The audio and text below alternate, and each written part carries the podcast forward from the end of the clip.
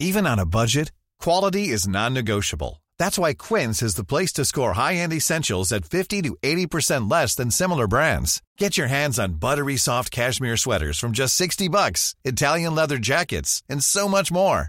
And the best part about Quince, they exclusively partner with factories committed to safe, ethical, and responsible manufacturing. Elevate your style without the elevated price tag with Quince. Go to quince.com slash upgrade for free shipping and 365-day returns. Heraldo Radio. Inicia las noticias de la tarde con Jesús Martín Mendoza en Heraldo Radio.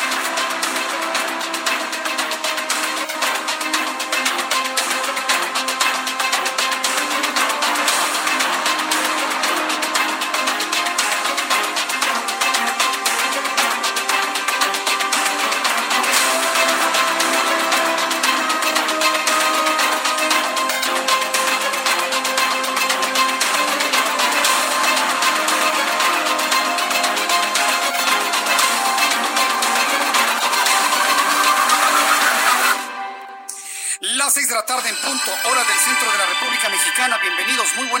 me da un enorme gusto saludarle a través de los micrófonos del Heraldo Radio en toda la República Mexicana. Sea usted bienvenido a nuestro programa de noticias y estamos listos con un resumen de lo más destacado hasta este momento. Le saluda Jesús Martín Mendoza y como siempre le digo esta tarde, súbale el volumen a su radio, que esto es lo más importante que ha ocurrido hasta este momento.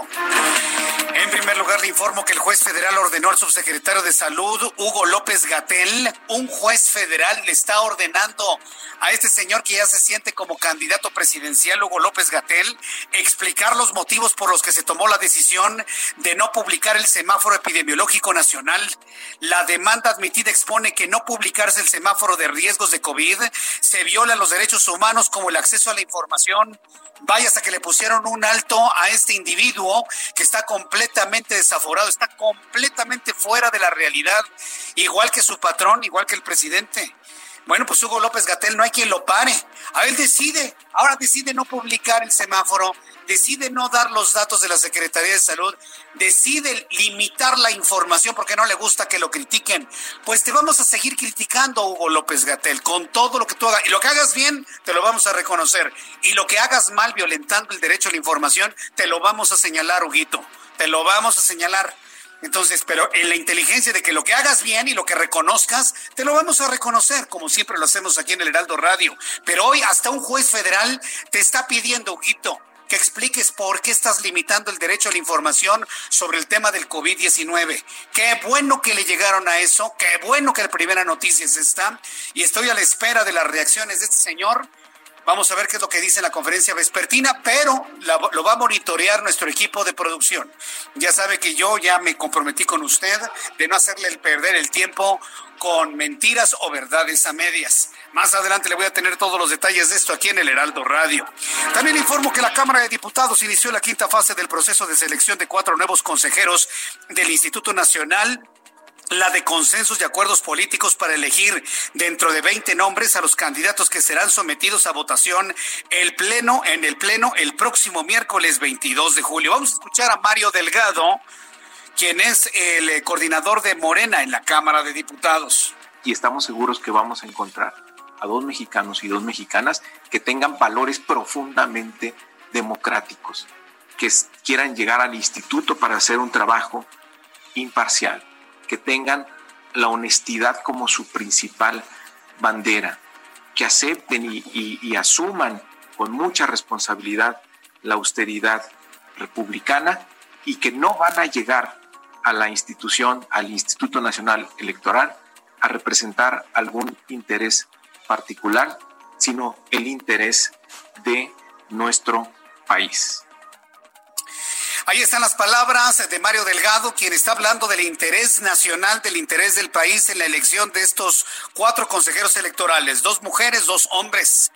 Un integrante del comité de selección, que es el señor John Ackerman, ha empezado a dar pataleos. Al ratito le voy a platicar por qué empezó a dar pataleos y como lo hace ahí su gran amigo, también empezó a patear sillas, criticando ahora el proceso, el mismo que él avaló.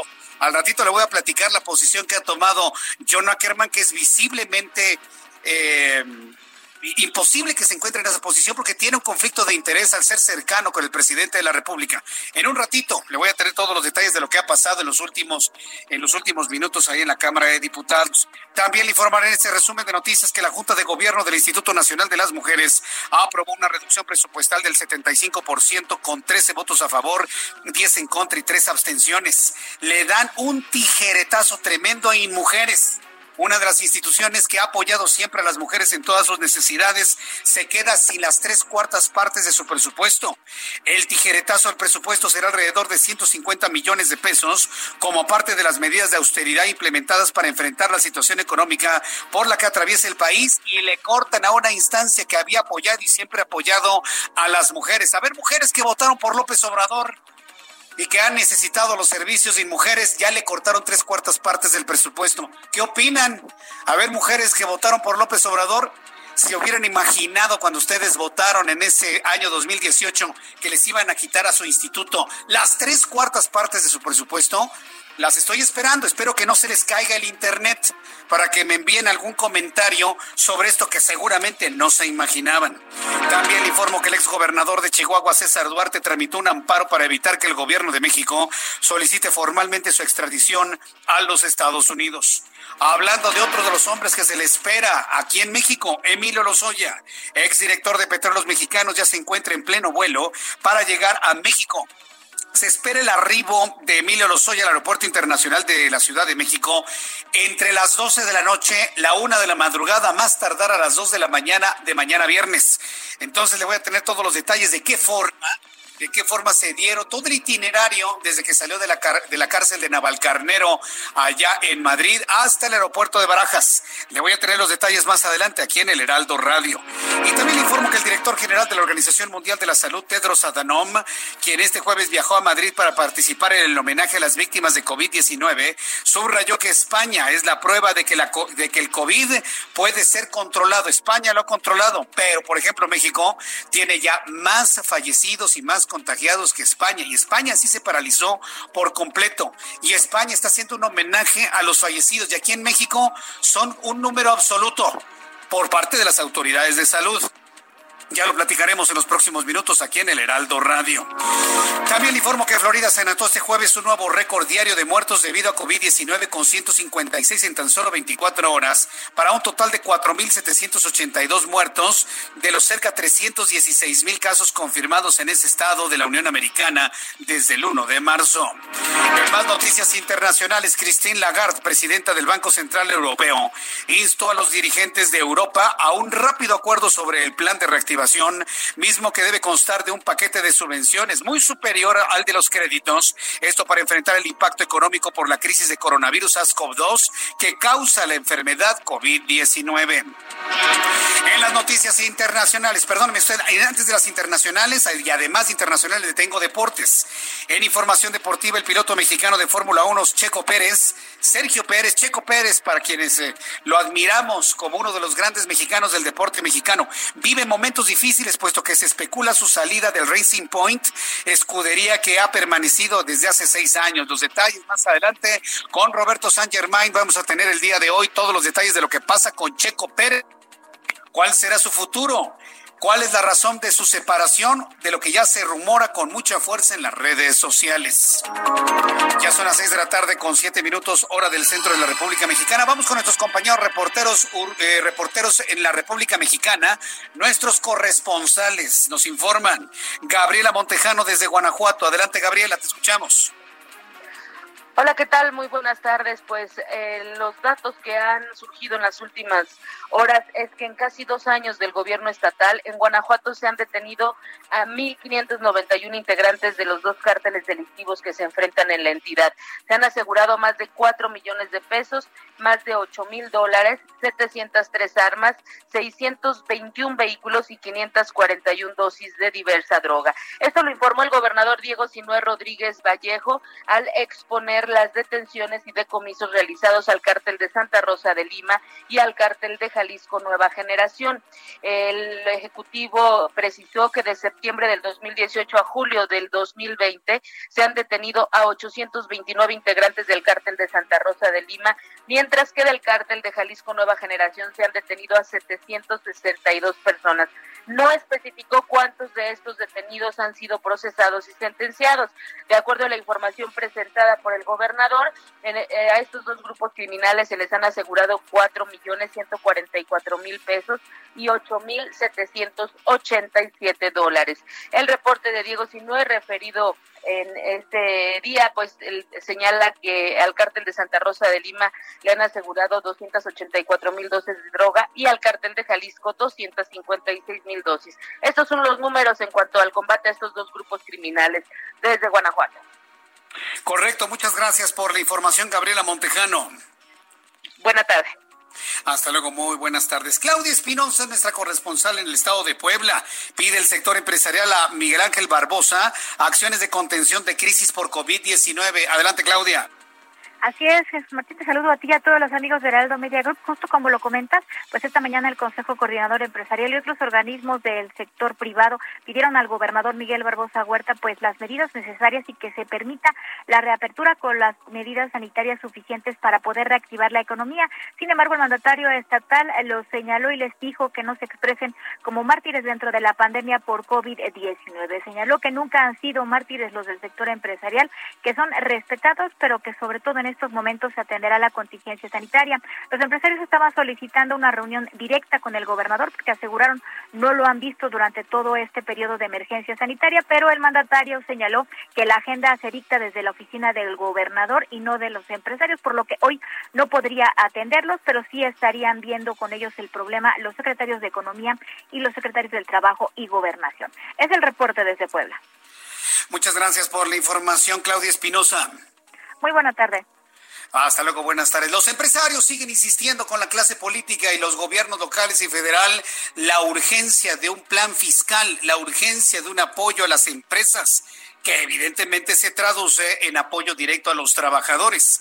Le informo que José Alemán es nuestro corresponsal en San Luis Potosí y nos informa que la, eh, que la entidad vive su jornada más letal de COVID-19 con 180 contagios y 10 fallecidos en las últimas horas. Adelante, José Alemán. Hola, ¿qué tal Jesús Martín? Que buenas tardes a los amigos también de Aldo Media Group. Efectivamente, como bien lo dices, la entidad potosina vivió la jornada más eh, letal desde que empezó la pandemia acá. Fueron 180 nuevos contagios al coronavirus COVID-19 y ahora ya son 4.978. También se dieron 10 nuevos decesos, con los que se acumulan 311 víctimas mortales de la pandemia de los 189 casos positivos, 91 mujeres y 89 hombres de entre 3 y 85 años de edad se dieron en, eh, fundamentalmente en los tres municipios epicentro de la pandemia. En la capital hubo 44, ya tiene 1.731 pacientes. Ciudad Valle reporta 32 y ya acumula 881.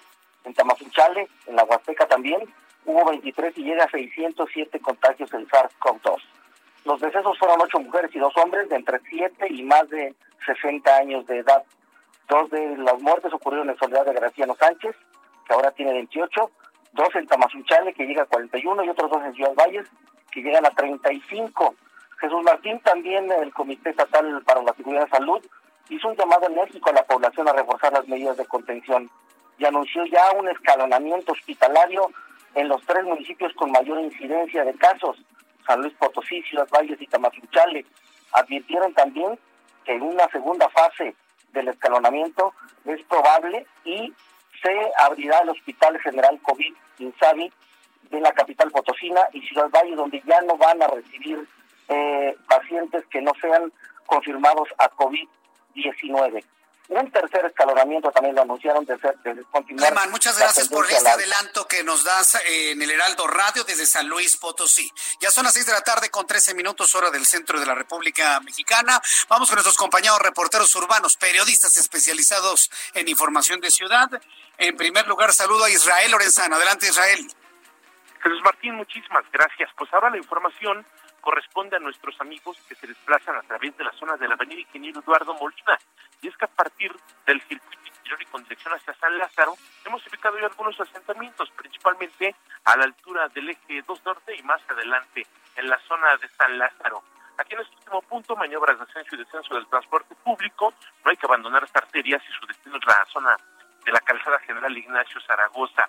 El sentido opuesto, nuestros amigos se pueden desplazar a buena velocidad para incorporarse a Río Consulado, los que siguen su marcha con dirección hacia la zona de Talismán. Precaución, aquí tenemos asentamientos, nada para pensar en alternativas. Jesús Martín, la información que te tengo.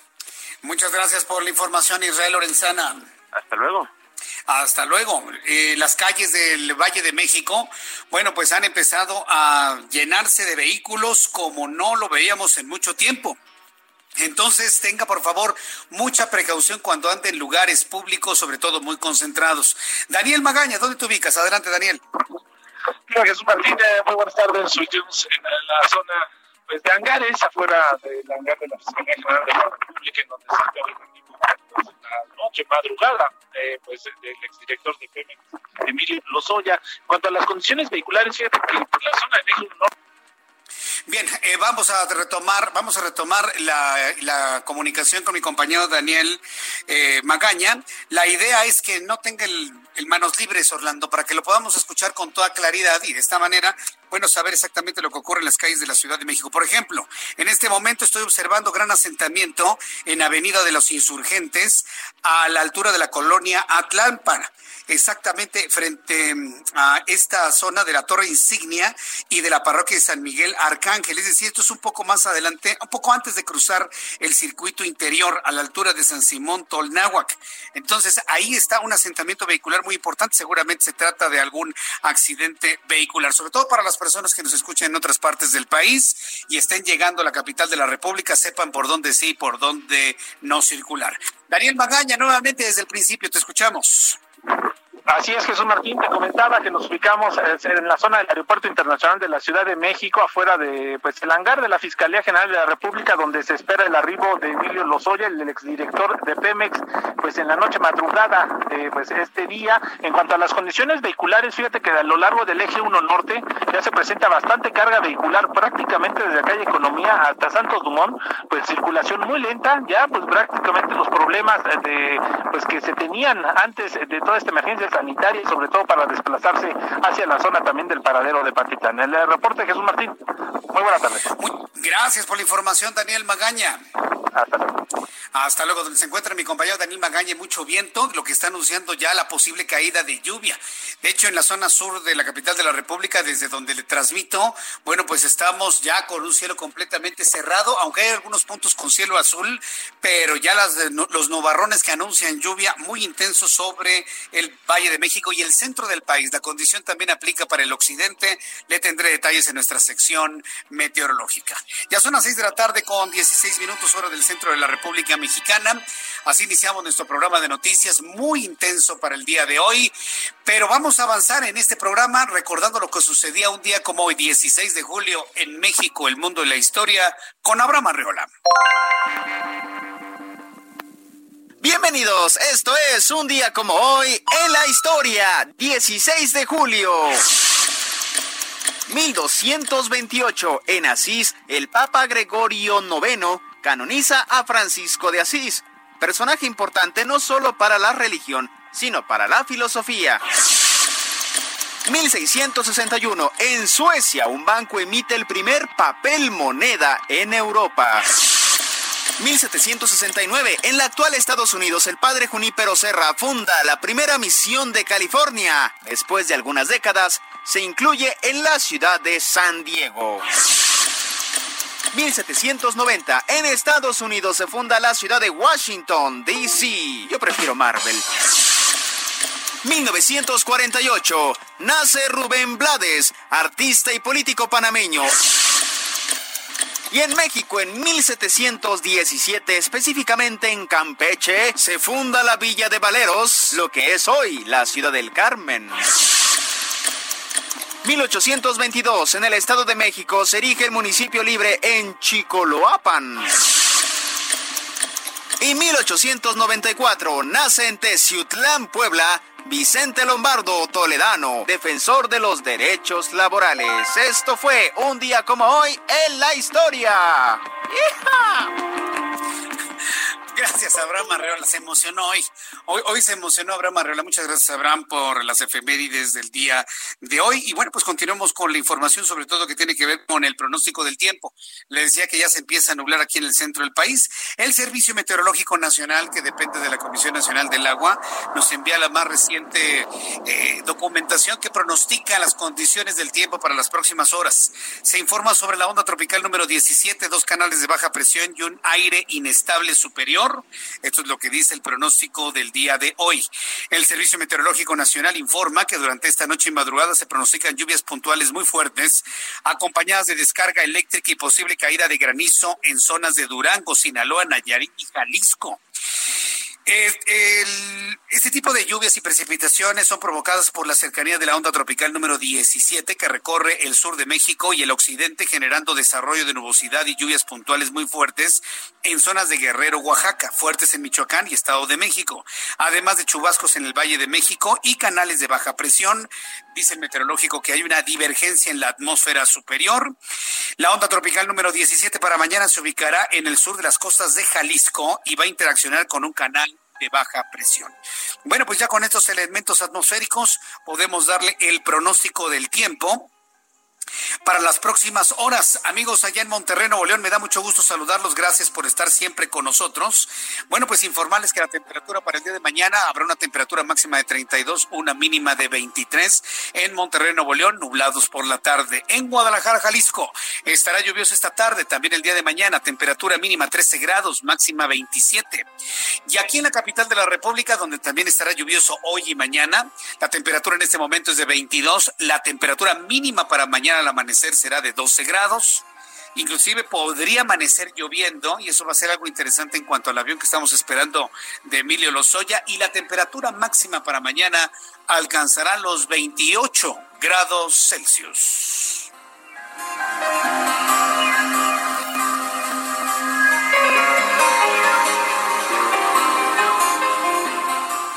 Ya son las 6 de la tarde con 21 minutos hora del centro de la República Mexicana. Bueno, continuamos con la información aquí en el Heraldo Radio. Y bueno, pues estamos a la espera de la llegada de Emilio Lozoya. Eh, y Emilio Lozoya seguramente trae, y eso sí lo quiero decir desde este momento, se lo quiero compartir, lo platiqué en el Heraldo Televisión con un experto en materia de seguridad que nos opinó sobre lo importante qué significa para nuestro país, para la política, para en este tiempo, independientemente del COVID, el que llegue un hombre señalado de haber caído en actos de corrupción, en donde seguramente tuvo ligas con algunos integrantes del gobierno, entendiendo de esta manera, inclusive al, al mismísimo presidente de la República, eh, Enrique Peña Nieto, en ese entonces. Habrá que ver finalmente qué es lo que revela. Lo que me queda completamente claro a mí y a muchos es que Emilio Lozoya lo dejaron solo. Ni siquiera el señor Barbosa, gobernador del estado de Puebla, que aparece en fotografías en reuniones con Emilio Lozoya cuando fue aquel entonces la, la, aprobación de la reforma energética, Barbosa era el representante de la fracción parlamentaria del PRD en el Senado en ese entonces. Bueno, pues ni siquiera dice que tuvo ninguna reunión con él cuando los documentos fotográficos, no alterados evidentemente, lo confirmen.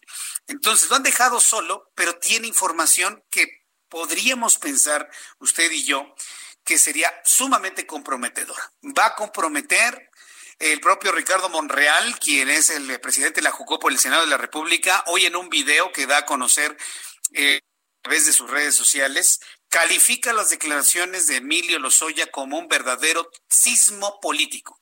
Dice, va a haber un temblor en la política. Y hay que, hay que plantearlo de una manera clara desde ahora.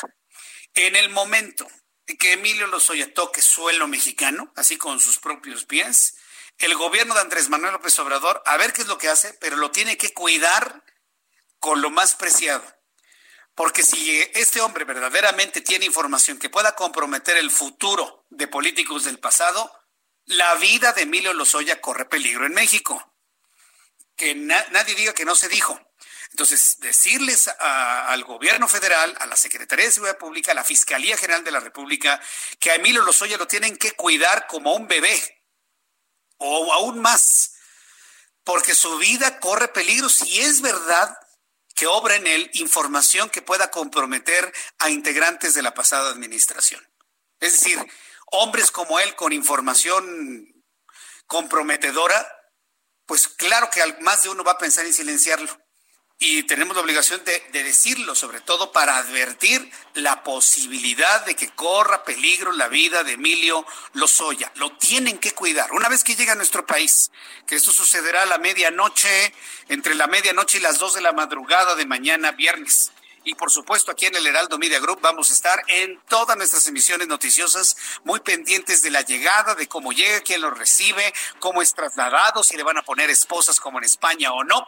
Le tengo esta y mucho más información aquí en el Heraldo Radio después de los mensajes. Le invito para que me escriba a través de mi cuenta de Twitter, arroba Jesús Martín MX, y a través de nuestra cuenta de YouTube, en donde tenemos un chat en vivo, Jesús Martín Mendoza. Jesús Martín MX en YouTube. Escuchas a Jesús Martín Mendoza con las noticias de la tarde por Heraldo Radio, una estación de Heraldo Media Group. Heraldo Radio.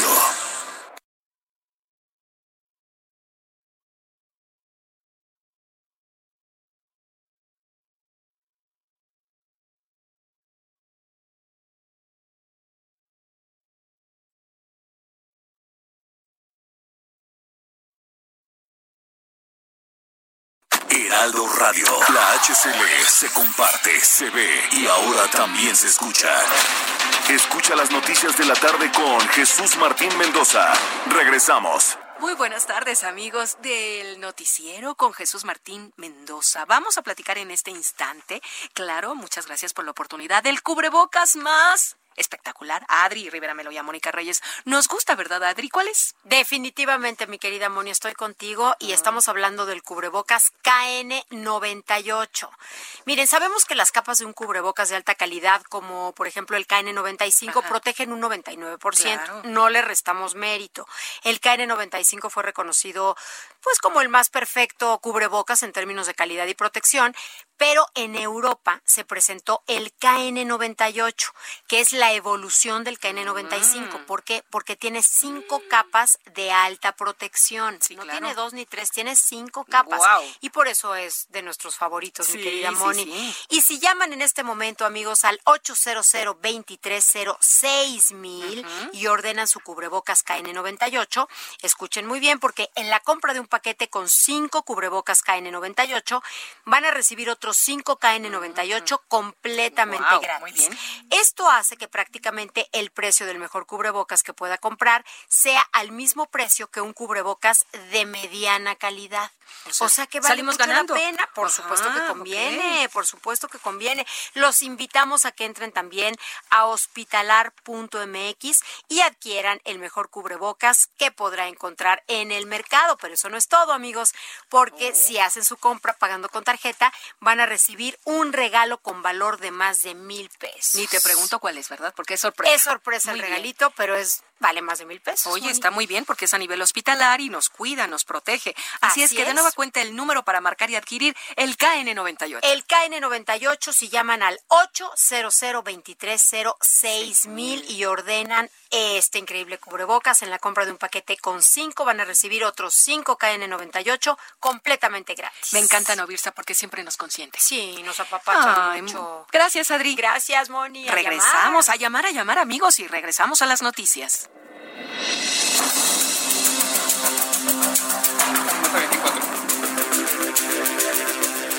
Ya son las 6 de la tarde con 32 minutos, las 6 de la tarde con 32 hora del centro de la República Mexicana. Bueno, platicaremos del tema Los Oye un poquito más adelante. Eh, en este momento de la tarde. Y saludos a nuestros amigos que nos escuchan en otras partes de la República Mexicana. Son las cinco con treinta y dos hora de la montaña, las cuatro de la tarde con treinta y dos minutos tiempo del Pacífico. Saludos a nuestros amigos allá en Tijuana y también en la ciudad de San Diego. En el asunto del COVID-19 y de lo que sucede con la pandemia en México, no estábamos equivocados, ¿eh? No era una percepción errónea de usted o mía en el sentido de que Hugo López Gatel ha caído ha caído en pues una violación a la Constitución y al derecho que usted tiene de información y a la obligación que ellos tienen de informar.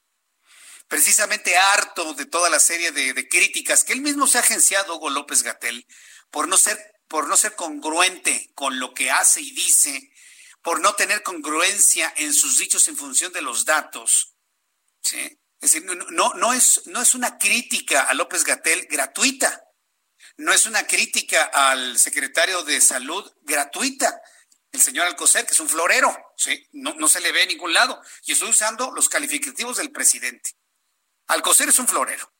Y Hugo López Gatel, en el espíritu de quedar bien con el presidente, ha malversado la información de una manera horrorosa. Vienen las críticas de los medios de comunicación, dicen que es una acción concertada. Yo le voy a pedir a quien diga eso que me demuestre que alguien me ha pedido decir lo que digo de Hugo López Gatel. Me lo van a tener que demostrar. Y lo digo porque no hay ninguna concertación de nada ni de nadie. Nadie nos ha pedido nada. Simple y sencillamente los eh, lectores de noticias que tenemos dos dedos de frente, vemos la violación a la Carta Magna en el sentido del derecho que tenemos usted y yo a la información. Tan es así que un juez federal, ¿sí? no un medio de comunicación, no un periodista, no un lector de noticias, no nadie, un juez federal no le está pidiendo, no le está sugiriendo, no le está diciendo por favorcito, nada un juez federal está ordenando a Hugo López Gatel, voy a repetir la palabra, le está ordenando a Hugo López Gatel, que espero que en este momento esté lavando las manos y, y escuchando, le estén pasando los informes antes de su inútil conferencia vespertina, la cual ya no cubrimos. Un juez federal le ordena a Hugo López Gatel, subsecretario de Prevención y Promoción a la Salud, que explique los fundamentos en los que basa su decisión de ya no informar sobre el semáforo epidemiológico nacional de COVID-19. El juez decimosexto de distrito en materia administrativa admitió a trámite una demanda contra la decisión de Hugo López Gatel de no publicar el semáforo del 10 al 17 de julio.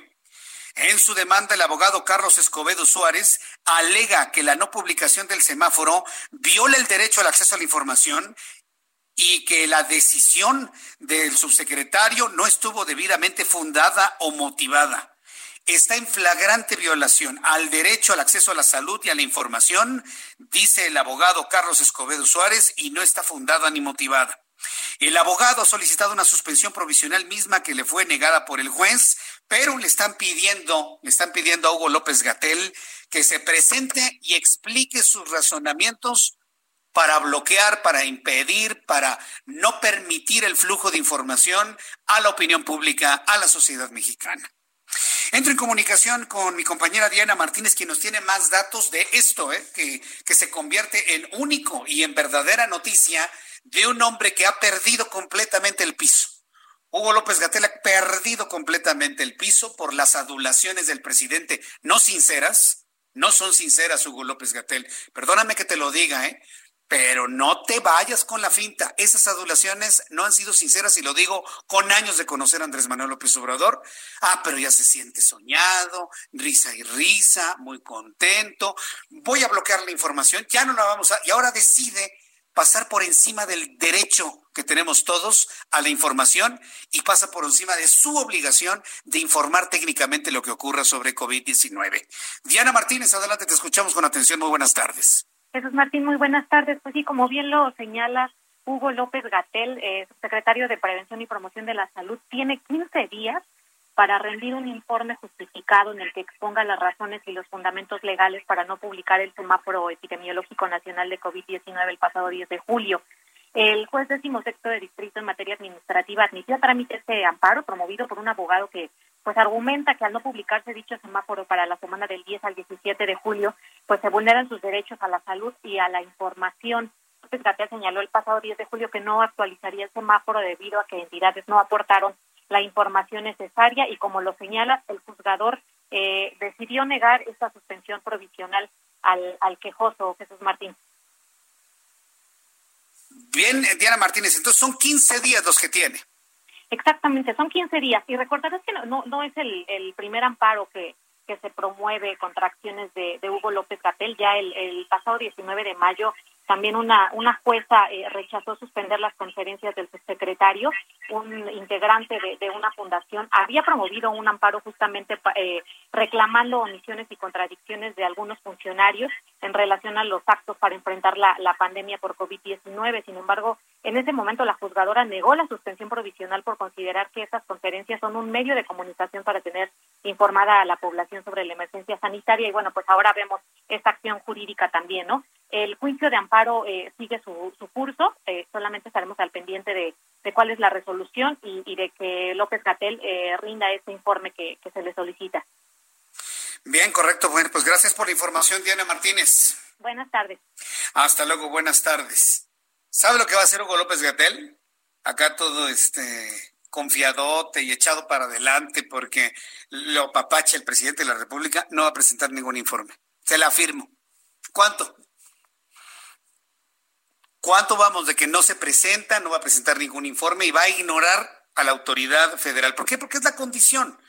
La condición de la actual administración, tristemente, lamentablemente, es el desacato, no acatar, no acatar lo que se les pide no, lo va a acatar. Y a lo mejor dice, sí, sí lo voy a presentar, pero en 15 días vamos a estar más preocupados por otra información y yo espero que esto no se nos olvide. Ya le estoy pidiendo a Orlando que lo anotemos en la agenda de los asuntos que debemos llevarle en seguimiento.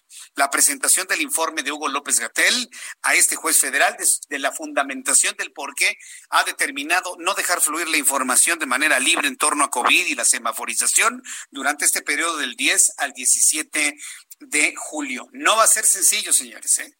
No somos Venezuela, no somos una sociedad venezolana en la que a nadie le importaba lo que hacían. No, nosotros sí nos vamos a meter a fondo, la sociedad en general. Y les vamos a pedir que expliquen y que abogados y grupos de abogados con los cuales estaré platicando en el futuro, le voy a presentar cuáles son las acciones legales, no nada más en el tema de COVID, sino en todo lo que ha sido un no, una no observancia una negligencia en muchos asuntos en materia económica en nuestro país. Esto apenas empieza, ¿eh?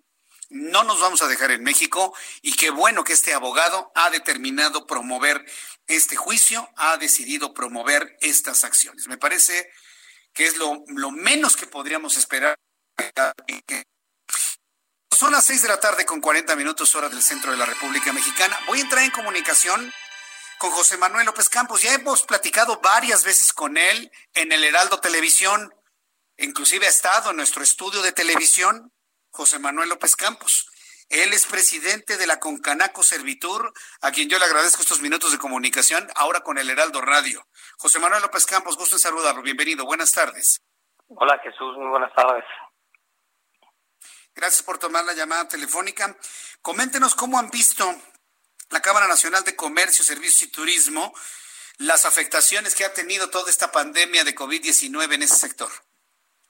Bueno, pues con mucha mucha preocupación por el futuro de, tantas empresas que no van a estar en posibilidad de, de reactivarse cuando termine la contingencia sanitaria, por el tiempo que ha durado esta y por la falta de apoyos y por la falta de financiamientos oportunos y accesibles para aquellas, especialmente para las MIPIMES, esto es a las micro, pequeñas y medianas empresas. Ahora, ¿cuáles son las alternativas que ustedes le proponen al gobierno local y, y al gobierno federal para poder apoyar a las empresas? Pues mira, lo dijimos desde que empezaba la contingencia, o desde un poco antes, era previsible que empresas que eran solventes antes de la pandemia, que ante la falta de liquidez iban a, a, perder la viabilidad de poderse recuperar, se necesitaba de generarles liquidez y solamente habían tres caminos para eso. Uno era con capital, que las MIPIMES no lo tienen. La otra es con este con, con financiamiento y la tercera hubiese sido con apoyos. Los apoyos que otorgó el gobierno federal fueron los microcréditos de 25 mil pesos para las más pequeñas de las microempresas, para las empresas familiares. Y está bien que se apoye a los grupos más vulnerables, pero eso no, eh, no, no, no rescata o no, o no asegura la, la, la supervivencia de la planta productiva de las pequeñas y medianas empresas y no y por supuesto que no no los empleos que se han perdido son consecuencia del cierre de quienes no tienen la expectativa de que van a volver a abrir. Y desafortunadamente, pues ya hay datos duros de la CEPAL en el que se estima de que alrededor de 500 mil empresas, casi la totalidad de ellas MIPIMES, no estarán en condiciones de reincorporarse a la actividad económica cuando pasada la contingencia. Y esto en números directos para esas empresas que están en la formalidad representa cerca de un millón y medio de empleos. Esto que ha mencionado me parece que es muy importante porque no se ve claro, por más que insiste el gobierno y la Secretaría de Salud, de generar una idea falsa de las cosas, muy al estilo Goebbels, insistiendo en algo que no es hasta que sea verdad. Eh, la realidad y los datos y las preocupaciones de la OMS y de la OPS y los comentarios desde Estados Unidos y demás muestran que tenemos un problema de COVID que impediría una normalización eh, a todo vapor o como lo teníamos antes de que iniciara la pandemia en el corto plazo. Hay quienes inclusive ya visualizan un, un inicio de normalización hasta el año que entra. ¿Aguantan las empresas de Concanaco Servitur empezar en realidad a trabajar hasta enero del 2021? No, esa, esa situación que estás planteando es, es insostenible. tenemos que eh, aprender a, coexistir con el coronavirus, eh, con la aplicación de los protocolos de, prevención, de seguridad y de higiene, de manera que, eh, porque no se va a acabar esto en, en, en, un mes o en dos, y, y, las, y ya hay muchas empresas que, que se ya agotaron sus reservas que ya agotaron las posibilidades de financiamiento que tenían alcance. Y el siguiente problema es aún mayor porque pasamos de un problema sanitario a uno económico y lo que sigue es un problema social. Un problema social en el que no solamente aumenta la pobreza, también con datos de CEPAL, ya se están hablando de que terminada la contingencia podríamos tener 10 millones de mexicanos más, más, eh, que aumentarían el, las filas de, la, de las personas que se encuentran en, pobreza en nuestro país. Y esto también va a tener otra, otra vertiente, que es que algunas de las empresas que puedan eh, reactivarse no estén con la capacidad para hacerlo en la formalidad y eso aumente el gran problema de la informalidad que tenemos en nuestro país. Hoy se presentaron y tuvimos el gusto de tener al doctor Julio Santaella en una videoconferencia con Canaco los datos de los resultados definitivos de los censos económicos del 2019 y podamos ver con que la informalidad sigue representando la mayor parte del empleo en, nuestro en nuestro país. Y si antes de iniciar la pandemia de la contingencia sanitaria teníamos seis de, de cada diez empleos en informalidad pues podemos prever o, o sea es predecible que después de la contingencia estos números puedan ir en aumento con las consecuencias sociales que conlleva, porque en la informalidad, además de que hay menos productividad y, hay, y sin contar el problema recaudatorio para la hacienda pública, tenemos que eh, los que tienen empleos en la informalidad no cuentan con seguridad social, no cuentan con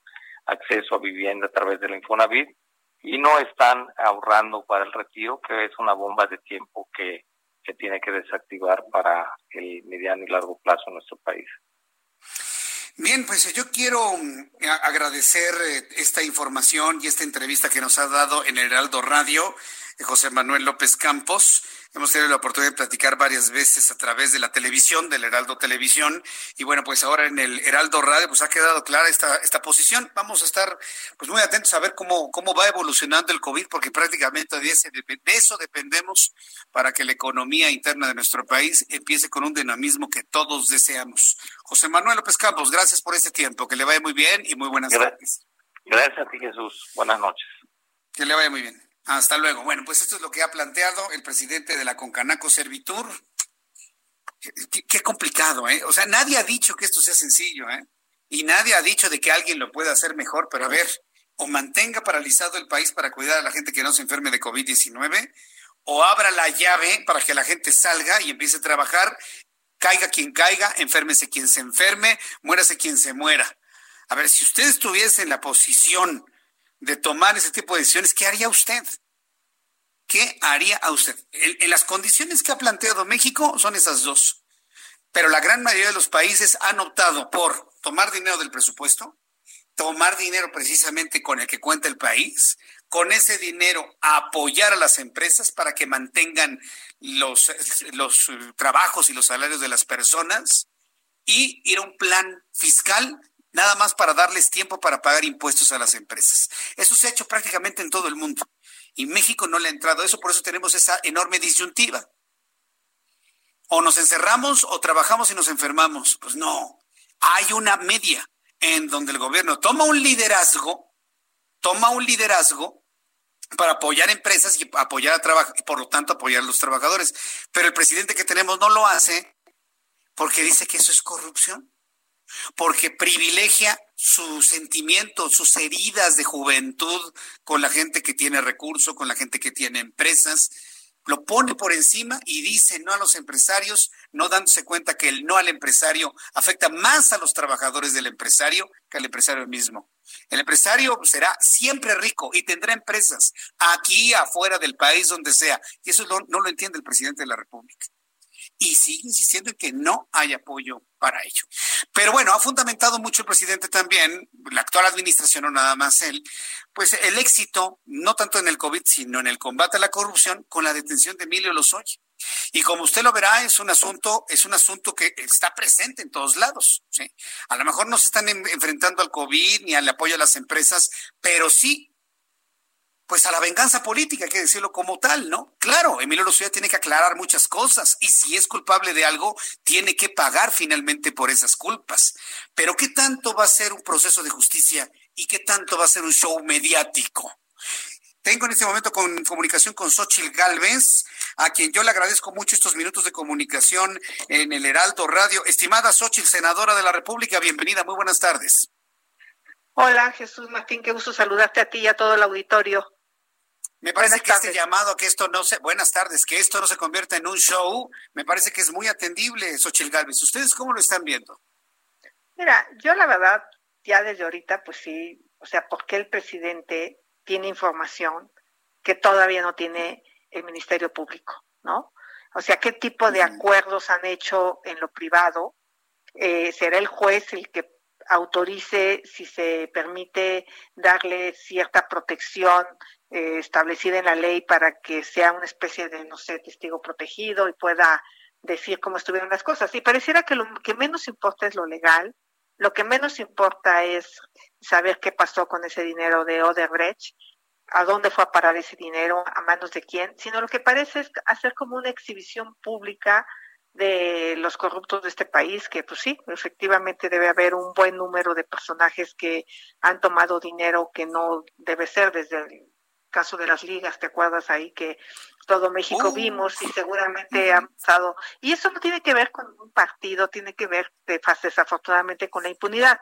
Y a mí lo que me preocuparía es que acabar en un show y que este señor pues se quedara con su casota de Lomas de Besares, este, aquí en Miguel Hidalgo y se fuera a disfrutar de las playas de Ixtapas y Guatanejo en su otra casota que aparentemente compró con sobornos. O sea que pues, simplemente el trato sea tú tira lodo, enloda a todo mundo y a ti, pues como ya se violó el debido proceso, pues te vas a ir feliz de la vida a tu casa. A mí eso es lo que me preocupa. Lo que me preocupa es que realmente no se esté buscando justicia, sino lo que se esté buscando es venganza. Y si realmente se sigue un proceso apegado a la ley y si realmente hay pruebas contra personajes del pasado, pues que se les castigue, que se les sancione, pero también a Emilio Lozoya. O sea, que Emilio Lozoya con esto pues no vaya a no pisar la cárcel. Eso sería gravísimo. Bueno, pero es, es, evidente, Xochitl Galvez, y lo digo en la evidencia, porque ¿quién pide ser extratitado al país que lo acusa? A menos de que exista una tranza, un intercambio de información por libertad. Vaya, es una especulación, pero pues es lo más cercano que tratar de entender por qué los tu abogado. Yo, podríamos entender que podría haber algo de eso y ustedes como senadores de la República habrán de pedir alguna explicación sobre esta posibilidad. Pues mira, yo creo que hay que esperar qué es lo que dice, hay que esperar cuáles son las pruebas. Eh, yo hoy mm. simplemente lo que he escuchado son filtraciones que se han hecho a los medios de personajes que podrían haber estado involucrados el ser senador de la República, por ejemplo, si yo en ese momento hubiera estado, seguramente hubiera aprobado la reforma energética. Seguramente, y sin, y sin que me dieran un solo peso a cambio, porque yo soy una convencida del libre mercado, de la apertura de las energías renovables, ¿no? O sea, y seguramente hoy yo aprobaría cualquier cosa, por ejemplo, aprobé el nombramiento del presidente de la Comisión de Hidrocarburos, y pues no recibí nada a cambio, ¿no? Simplemente lo aprobé y rechacé el nombramiento de los comisionados de la CRE. También lo rechacé, porque, o sea, también tú como senador no quiere decir que el hecho de que hayas aprobado una reforma energética te hace cómplice. Simplemente creo que el PAN toda su vida impulsó esta reforma energética desde el presidente Vicente Fox, la apertura, la inversión privada, la posibilidad de crecer. Y la, y la reforma empezaba a, dar sus frutos cuando se paró en seco. Entonces yo lo que creo es, hay que ver cuáles son las pruebas, pero lo que sí de ninguna manera vamos a permitir es que el señor se vaya feliz de la vida a su casa de Ixtapas y Guatanejo, habiendo enlodado a todo mundo a cambio de impunidad o sea, y que a él le perdonen, eh, pues ahora sí que los delitos, yo creo que eso sería malísimo. Y también vamos a seguir exigiendo, por ejemplo, yo te traigo el caso del aeropuerto de la Ciudad de México, donde se está vendiendo un acero, que desde mi punto de vista no es chatarra, y que esa, esa licitación fue bastante oscura. Muy bien. Y, y creo que yo no voy a quitar el dedo del renglón, trátese de quién se trate. Bien, lo vamos a platicar qué le parece la próxima semana este asunto del Naim y le agradezco mucho estos minutos de comunicación con el auditorio del Heraldo. Muchas gracias, senadora Xochitl Galvez. Gracias. Hasta luego, que le vaya bien. Es la senadora Xochitl Galvez, senadora del Partido Acción Nacional. Voy a los anuncios. Regreso con un resumen de noticias. Escuchas a Jesús Martín Mendoza con las noticias de la tarde por Heraldo Radio, una estación de Heraldo Media Group. Heraldo Radio.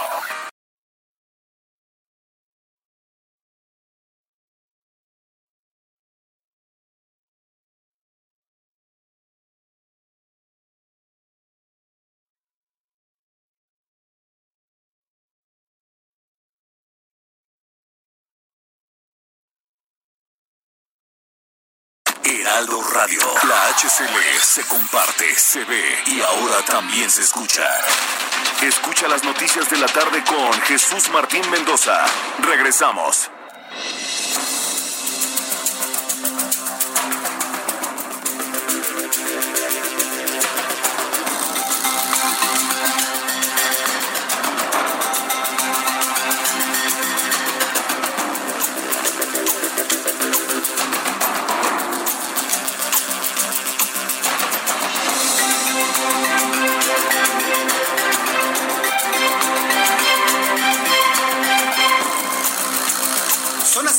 Hora del centro de la República Mexicana. Le tengo un resumen con las noticias más importantes hasta ese momento. Hace unos cuantos minutos ha despegado de Canadá el avión de la Fiscalía General de la República que trae a Emilio Lozoya con rumbo a nuestro país. El avión de la Fiscalía General de la República que transporta a Emilio Lozoya, exdirector de Petróleos Mexicanos, aterrizó en el aeropuerto de Gander, Newfoundland, Canadá, después de recargar combustible revisar documentación, ya emprendió ya emprendió el vuelo con destino a la Ciudad de México. Empezó su vuelo ya de Gander, Canadá, hacia la Ciudad de México hace cosa de 25 minutos. Y bueno, pues está previsto que el vuelo llegue en las próximas seis horas. Es decir, si sumamos el tiempo desde que despegó de Madrid hasta que llegue a México, habrá sumado 15 horas de vuelo. Por lo pronto ya le informo que llegó a Canadá, abasteció combustible y hace 25 minutos despegó de Canadá. Ya viene con destino a la Ciudad de México, hará seis horas de vuelo, aproximadamente seis horas, seis horas y media de vuelo. Se espera la llegada de Emilio Lozoya a México después de la medianoche. En los primeros minutos del 17 de julio, viernes 17 de julio, a la Ciudad de México. También le informo que el secretario de Turismo, Miguel Torruco, presentó el primer tianguis turístico digital, el cual se va a realizar 23 y 24 de septiembre. Esta estrategia de innovación, dijo el funcionario federal, reunirá a más de mil compradores nacionales e internacionales con expositores. El titular de la de la Secretaría de Turismo indicó que este tianguis digital será la antesala del tianguis turístico número 45 a realizarse en Mérida, Yucatán del 21 al 24 de marzo del año que entre. Y por supuesto, el Heraldo Radio, el Heraldo Televisión, el Heraldo Web, el Heraldo de México impreso. Estaremos presentes en el tianguis turístico del próximo mes de marzo del año 2021. Esté usted muy pendiente. También informo que la comercialización del agua es un negocio que llega a miles de casas en la Ciudad de México. Sin embargo, un estudio del Instituto Politécnico Nacional reveló que por lo menos la mitad de los garrafones que se venden tiene presencia de bacterias y residuos fecales. Qué horror y qué espanto. La comercialización de agua es un negocio que llega a miles de casas. Sin embargo, este estudio del Politécnico Nacional dice que el agua está contaminada con heces, con excremento, para que me entienda, pues. De acuerdo con un estudio del Hospital Infantil de México y del Cornell University, se estima que tan solo en la capital del país existen dos mil pequeñas industrias de agua. Son de estos localitos que están así en un local de cuatro por cuatro nada más. Y en estas industrias de agua embotelladores en donde el consumidor final no tiene la certeza de las medidas de higiene. Así que, bueno, pues no se trata de fomentar el negocio para la compra de una marca en específico. Simple y sencillamente el Politécnico encontró que en estos pequeños estanquillos donde supuestamente purifican el agua, el agua tiene excremento. Vaya usted a saber si de perro, de gato, humano, de rata, vaya usted a saber. Pero esto fue lo que encontró el Instituto Politécnico Nacional. Perdóneme la claridad de las cosas, ¿eh? Pero estamos muy acostumbraditos a que las cosas se dicen así suavecitas y no se entienden. No, hay que ser claros para que las cosas se entiendan y usted tome sus decisiones para cuidar la salud de su familia. Le informo que la senadora del Partido Revolucionario Institucional, Vanessa Rubio, ha solicitado licencia para separarse de su encargo legislativo. A través de redes sociales, Rubio Márquez señaló que esto responde a motivos personales y se dedicará en adelante a actividades académicas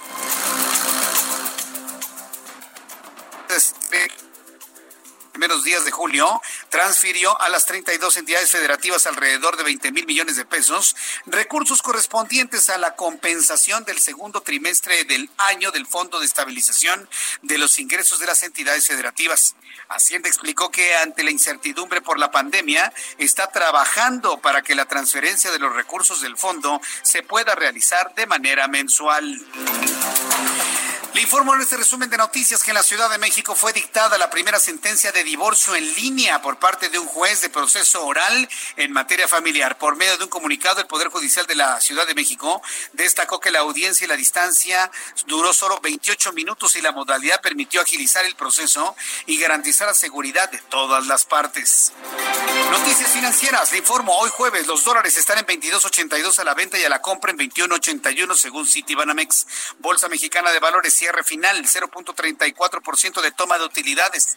El principal indicador se ubicó en las 36.465.67 unidades. Le informo que la ciudad de Nueva York, que hace cuatro meses se convirtió en epicentro de la pandemia de COVID-19 en los Estados Unidos, reabre con limitaciones y con cautela desde este jueves y en los próximos días algunas atracciones turísticas como el Parque Highline, la Estatua de la Libertad y el Jardín Botánico, el Zoológico o el Acuario. Poco a poco Nueva York desea regresar a la normalidad. Estas son las noticias en resumen. Le invito para que siga con nosotros. Le saluda Jesús Martín Mendoza.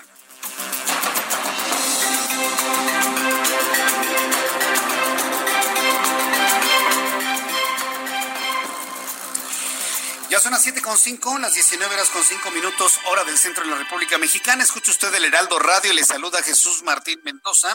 Estoy a la espera de la actualización de los números de COVID por parte de la Secretaría de Salud. En cuanto estos aparezcan, ya sea antes de las ocho, despuesito de las ocho, se los voy a informar. Ayer nos quedamos con 36.906 mexicanos muertos. Se sumaron a la lista 579 mexicanos. Hay 317.635 mexicanos contagiados de COVID. Se sumaron 6.149 tan solo ayer y 81.411 mexicanos sospechosos de tener COVID-19. Vamos con información de nuestros compañeros reporteros. Saludo a Israel Lorenzana. Adelante, Israel. Buenas tardes. Jesús Martín, muchísimas gracias. Pues hemos hecho un recorrido importante a través de la Avenida de los Insurgentes, de la glorieta del mismo nombre y con dirección hacia la zona de viaducto. Asentamientos considerables. Hay que recordar implementaron las eh, ciclopistas, motivo por el cual tenemos una importante reducción de carriles y por supuesto carga vehicular, principalmente a la altura del eje 3 sur, hay que anticipar su paso o bien utilizar como una buena alternativa Avenida Revolución con dirección hacia Viaducto. El sentido opuesto a través de insurgentes, la circulación también con asentamientos, esto principalmente en los cruces marcados con semáforo. Hay que armarse de paciencia, Jesús Martín. Esto si su destino es el Paseo de la Reforma o los que siguen su marcha con dirección hacia la zona de la raza. Por suerte, el día de hoy no hay lluvia, aún así hay que manejar con mucha precaución. Jesús Martín, la información que te tengo. Muchas gracias por la información, Israel Lorenzana. Hasta luego. Hasta luego, que te vaya muy bien. Daniel Magaña, ¿dónde te ubicas, Daniel? Adelante, te escuchamos. ¿Qué tal, Jesús Martín? Otra de las realidades que presenta bastante carga vehicular esta tarde de jueves en la zona oriente de la ciudad es la calzada Ignacio Zaragoza, pues ya circulación prácticamente pues a vuelta de rueda para cruzar las emisiones de la estación del Metro Gómez Farías, prácticamente desde Boulevard Puerto Aéreo, ya encontrar estos asentamientos viales hasta el semáforo en operación de la zona del viaducto Río de la Piedad. A partir de aquí, el avance mejora ya en los carriles centrales de la calzada Ignacio Zaragoza para quien se desplaza esta tarde a la zona de la autopista México-Puebla. El reporte Jesús Martín. Buenas tardes. Gracias por la información. Estás en un lugar con mucho viento, eh, Daniel. Estamos al pendiente. Gracias. Muy buenas tardes. Hasta luego, que te vaya muy bien. Bueno, pues ahí están la información de nuestros compañeros reporteros urbanos. El reloj marca las siete con ocho, las siete con ocho horas del centro de la República Mexicana. Varias personas me piden que les diga cuál es el piso en donde vamos a iniciar en la espera de los datos de COVID. 36.906 mexicanos, mexicanos muertos no son bultos, no son papas, no son, no, son 36.906 mexicanos. ¿Por qué lo digo?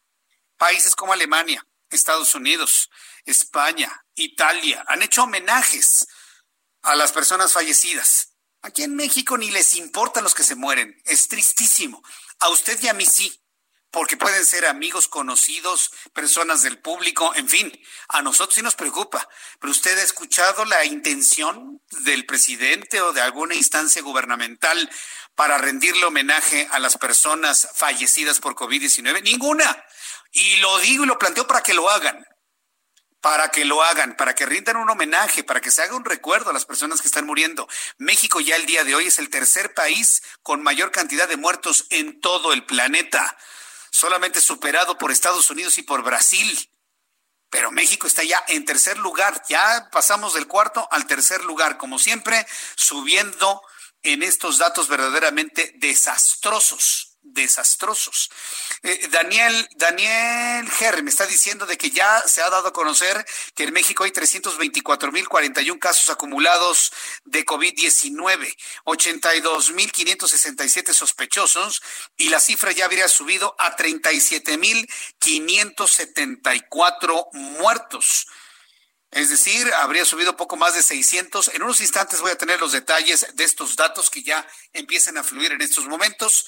37.574 mexicanos fallecidos, lo que de alguna manera, bueno, pues ya nos, eh, nos consolida en el tercer lugar a nivel mundial de número de muertos. Ni China, donde se originó el, el COVID, ni en Italia, que lo han criticado por su negligencia en el inicio de la pandemia, ni España, que sufrió la muerte de prácticamente todos sus abuelos y sus padres. Aquí en México estamos ya por encima de todos los países europeos. Ah, pero eso sí, la gente hasta paseando ya el día de hoy. Hubo un diario de circulación nacional el fin de semana que mostró imágenes de padres de familia llevando a sus hijos al Parque Lincoln a jugar con sus barquitos en el laguito, en el espejo acuático que hay, en el espejo de agua que hay en el Parque Lincoln en Polanco. Señores, no sean irresponsables. Ay, Jesús Martínez, que estamos ya hartos del encierro. No importa. ¿Qué buscan llevando a sus hijos al Parque Lincoln a jugar barquitos y veleros? ¿Qué ganan? Contarse nada más y luego ya andan llorando. O a menos de que sean mexicanos que piensen que no existe el COVID a pesar de tantos muertos. No, no, no, no, de, verdad sorprendente. Ahí están las imágenes. En un diario de circulación nacional presentó estas imágenes y en, la, no pasa absolutamente nada. Críticas de la OPS, críticas de la OMS, hasta Donald Trump ha dicho que estamos en un problema gravísimo de COVID y aquí mire como si nada, absolutamente como si nada. Esto evidentemente nos lleva al siguiente tema que yo quiero compartirle. Eh, eh, vamos a estar muy atentos en cuanto a los números que se generen en los próximos minutos y lo que ya le había comentado del juez que le pidió este informe a Hugo López Gatel. Si hay alguna reacción en torno a esto importante en los próximos minutos, se la platico, ¿eh? No le voy a hacer perder el tiempo con conferencias vespertinas. Vamos a otro tema. Hay muchas personas que me han dicho que están completamente inconformes con la forma de gobernar.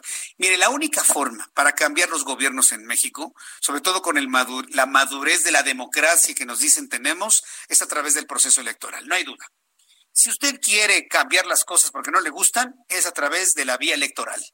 Aquí no vamos a fomentar ni que lo quite, ni que un golpe de Estado, porque me he encontrado con algunos voceros, algunos grupos que están pidiendo eso yo pienso que un golpe de Estado nos puede sumir en una situación mucho más grave que la que tenemos actualmente. ¿eh?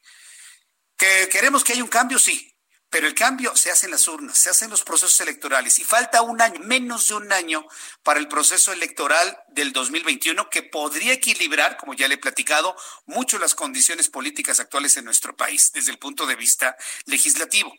Para tener un proceso electoral lo suficientemente creíble, necesitamos un órgano electoral lo suficientemente fuerte e independiente, y me refiero al Instituto Nacional Electoral. Para poder llegar a ese punto, debe usted tomar en cuenta que en este momento se está definiendo el destino del Instituto Nacional Electoral con la elección de cuatro consejeros electorales que tienen que ser renovados necesariamente por ley, dos hombres y dos mujeres. ¿Cuál va a ser la garantía que vamos a tener usted y yo de que estos dos hombres y estas dos mujeres que se elijan precisamente por la cuestión de, equilibrio de género o la cuota de género, sean completamente independientes y no tengan ligas ni ideológicas ni partidistas para poder calificar las elecciones? El asunto es gravísimo, créame, el asunto es importantísimo. Bueno, le informo, la Cámara de Diputados inició la quinta fase del proceso de selección de cuatro nuevos consejeros del INE. En esta fase inició con la entrega a la Junta de Coordinación Política, la JUCOPO, de la Cámara de Diputados, de unas quintetas, es decir, paquetes de cinco candidatos. Eh, quintetas elaboradas por el Comité Técnico de Evaluación, con los nombres de los aspirantes a una consejería del INE, proceso en el que 17 de los 20 aspirantes propuestos quedaron listados por consenso, tres por mayoría de los académicos que integraron el órgano evaluador. Mario Delgado es el coordinador de la Jucopo y bueno, de los diputados de Morena y comentó lo siguiente. No es un proceso de cuates, ha sido un proceso transparente y toca ahora el trabajo de la política, de buscar los acuerdos, de encontrar a los mejores para representar a la ciudadanía en el árbitro electoral. Esto es lo que comentó Mario Delgado. La verdad es que Mario Delgado ha tomado una posición, créamelo, ¿eh? Muy neutra, conocemos a Mario Delgado desde hace mucho tiempo, por momentos sí me llega a sorprender sus posiciones hacia López Obrador, pero cuando no está cerca de él, el presidente de la República, se comporta de una manera muy ecuánime, muy equilibrada, Mario Delgado. Lo que ha sucedido en los últimos días ha sido criticado por todos lados y tiene que ver con la, la presencia de un personaje que se llama John Ackerman, que es integrante de este consejo evaluador, del, eh, de los consejeros del INE. John Ackerman es un académico investigador del, Instituto de Investigaciones Jurídicas de la Universidad Nacional Autónoma de México, pero una de las cosas que tiene John Ackerman, el mismo que es esposo de Irmeréndira Sandoval, que es la secretaria de la Función Pública, él, este personaje, ha estado en el centro de la noticia y en el centro del huracán no voy a hablar del asunto de sus bienes inmuebles. Ese es un asunto de tormenta que tienen ellos que resolver y lo tienen que aclarar. No, aquí en su papel dentro del INE y como integrante del comité de evaluación, su posición ha sido muy, muy variante y sobre todo en una posición que llama poderosamente la atención en cuanto a su interés político. John Ackerman es un hombre que está cercanísimo a Andrés Manuel López Obrador y aún así, con ese conflicto de interés, está evaluando a los consejeros. ¿Sabe qué fue lo que pasó? Se lo platico. Él quería impulsar con una intensidad inusitada a una candidata de nombre Diana Talavera Flores. Diana Talavera Flores ha sido ubicada como una mujer muy cercana al movimiento de regeneración nacional. Imagínense, lo mismo que han criticado, lo mismo que han criticado es lo que han estado haciendo. Diana Talavera Flores tiene íntimas ligas con el partido político. Y John Ackerman era su candidata, la estaba impulsando, impulsando, y que creen que quedó fuera, por lo menos de la primera eliminatoria, quedó fuera.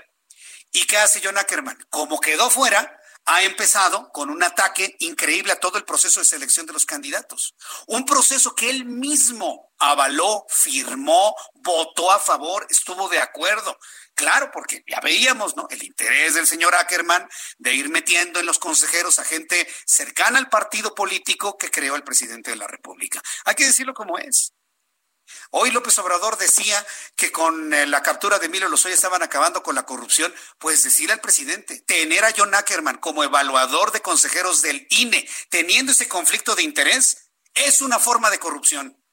Y John Ackerman está cayendo en una condición de corrupción primero por estar cercano al presidente y promover a Diana Talavera, y ahora que ya no quedó Diana Talavera Flores, empezar el golpeteo al proceso. ¿Y sabe cómo lo está haciendo? Ahí le va otra. Ya se ligó, ya se pegó a la esposa del señor de las ligas. ¿Se acuerda usted del señor de las ligas? de René Bejarano, ese hombre que recibía los fajos de, de, Carlos Ahumada en ese video que vimos hace muchos años. Bueno, pues la esposa de este hombre y querer tronar junto con John Ackerman o John Ackerman junto con la señora Dolores Padierna el proceso de selección de consejeros del INE. Quieren reventar el proceso de selección, nada más porque no quedó su candidata, que está íntimamente ligada a Morena. Es inaudito. Y mire, mañana que le pregunten al presidente esto, no va a decir nada, que él no se mete, que los procesos electorales no sé qué empiezan a decir que son libres de corrupción y miren nada más qué tipo de manejos tan cuestionables, miren nada más qué tipo de situaciones tan cuestionables por parte de un hombre que se dice académico.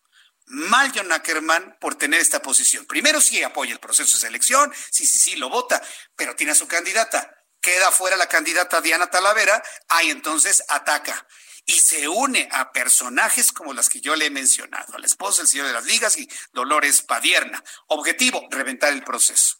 No se vale. Pero era, previsible. Mire, ¿desde cuándo en la opinión pública, en los medios de comunicación dijimos, no dejen a John Ackerman, no lo dejen, no va a funcionar, tiene ligas con el presidente, no es válida su posición, es un conflicto de interés? Y se lo vuelvo a decir al presidente, tener a John Ackerman ahí es una forma de corrupción. Son las 7 con 19, las 19 horas con 19 minutos hora del centro de la República Mexicana. Mañana le tengo otra entrega de todo esto, ¿eh? de esto que está pasando en la selección de consejeros. Es importantísimo tener un INE lo más independiente posible, sobre todo para que todo el mundo tenga certezas primero, de que el presidente no va a meter las manos en el proceso electoral y que los resultados se van a respetar y van a reflejar verdaderamente la voluntad de la ciudadanía, inclusive de los que llegaron a votar en su momento por las, actuales formas de gobierno. Bueno, pues está tremendo. Regresando al, al asunto del COVID-19, fíjese que hay un asunto que no le comenté en la hora anterior, pero que es importante que usted lo sepa. Mientras otros países del mundo están lidiando con los rebrotes los rebrotes de COVID-19 que los han hecho dar marcha atrás a sus normalidades. Inclusive aquí en Ciudad de México, algunas colonias han tenido que regresar del color naranja al rojo. En algunas colonias, la Secretaría Estatal de Nuevo León ha detectado un brote de COVID-19 en un asilo de ancianos de General Terán, ubicado en la región citrícola del estado. Amigos que nos escuchan allá en Monterrey, Nuevo León, a través del 90.1 de FM, esta información es de lo que más se comenta allá en, el estado de Nuevo León. Eh, se han informado que 18 personas que dieron positivo a la enfermedad viral, 12 de ellos adultos mayores internados en la estancia geriátrica y seis empleados de la misma. Les informo que Consuelo Treviño Garza, subsecretaria de Prevención y Control de Enfermedades, dio a conocer que a raíz del reporte de un caso sospechoso, personal de la Secretaría de Salud ha realizado una visita de inspección a este a esta estancia, a este asilo de ancianos de General Terán. Vamos a escuchar lo que dijo Consuelo Treviño. Hubo una visita, ¿verdad?, de vigilancia epidemiológica por reporte de una sospecha de caso positivo a COVID. Ahí se muestreó al total de los residentes y empleados, que son 35 personas. De esas 35 personas, 18 resultaron con una prueba positiva. 12 de ellos son residentes del asilo, ¿verdad? Y 6 son empleados. Entonces, el total de residentes que hay en el asilo son 22 ancianitos y 13 empleados. Bien, pues esto es lo que se ha informado allá en el estado de Nuevo León. Y miren, cuidamos, si no tomamos las medidas que ha indicado la Secretaría de Salud, y hablo de la Secretaría de Salud con base en los protocolos de la Organización Mundial de la Salud y la Organización Panamericana de la Salud, vamos a estar en un problema enorme. ¿Y para qué queremos estar en un problema y que luego nos anden diciendo y luego nos anden diciendo por ahí de que, ay, no, es que ya se aplanó la curva, aunque sigue para arriba. No, es que está desacelerado el contagio, aunque cada vez hay más contagios. No, no, no, no, de, verdad, no es posible una situación de esa naturaleza. Bien, hoy 16 de julio del año 2020 le informo lo siguiente, es muy importante que usted lo tome en cuenta. Tenemos los datos de COVID, hoy más temprano, tenemos 324.041 324.041 mexicanos contagiados de COVID-19. Sospechosos, la cifra ha subido a 82.567. Eh, casos activos estimados, bueno, los casos activos estimados son enormes. Eh, en un ratito le doy los casos activos reales que deben andar por arriba de los 30.000 casos. Eh, las defunciones han subido ya a 37.574 mexicanos fallecidos. Es decir, las defunciones son 668, 668 personas que han muerto en las últimas 24 horas o al menos se han informado y se han sumado a la lista. Hoy son 37.574. Nada más déjeme hacer aquí las conversiones para poderle informar en un universo de 324.041. Ya hay más contagiados en México que en cualquier país europeo, que en cualquier país asiático, sola, y cualquier país americano, solamente superados por Estados Unidos y por Brasil. Los tres países epicentro de COVID-19 en el mundo son Estados Unidos, Brasil y México. Estados Unidos, Brasil y México. ¿De dónde sacan las autoridades federales de que no pasa absolutamente nada? Después de los mensajes, después de los anuncios, le voy a tener aquí los, eh, los otros cálculos, sobre todo el índice de letalidad que tenemos en nuestro país, que es muy superior, es prácticamente tres veces más que el índice de letalidad a nivel mundial, que se ubica en 4.5% al día de hoy. Le quiero invitar para que me envíe sus comentarios a través de mi cuenta de Twitter, arroba Jesús Martín MX arroba Jesús Martín MX y a través de mi cuenta de YouTube, en donde lo hemos ya establecido como una forma de retroalimentación y de diálogo entre usted y yo. En YouTube, Jesús Martín MX. Voy a ir a los anuncios y regresamos enseguida al Heraldo Radio. Escuchas a Jesús Martín Mendoza con las noticias de la tarde por Heraldo Radio, una estación de Heraldo Media Group. Heraldo Radio, la H que sí suena y ahora también se escucha.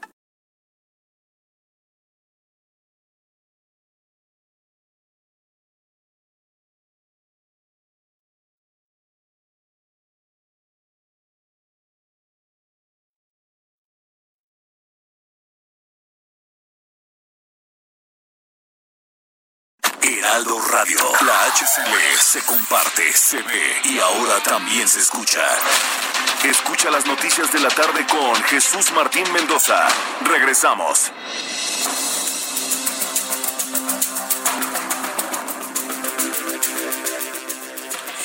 Ya son las siete y media, las 19 horas con 30 minutos, hora del centro de la República Mexicana. Bueno, le redondeo los casos de COVID-19 la verdad es que no necesitamos la conferencia vespertina para conocer esta información. Entonces, los datos han fluido. 324.041 enfermos mexicanos enfermos de COVID. Se sumaron de ayer a hoy 6.406 casos. Sospechosos de COVID, 82.567. De ayer a hoy se sumaron 1.100 casos.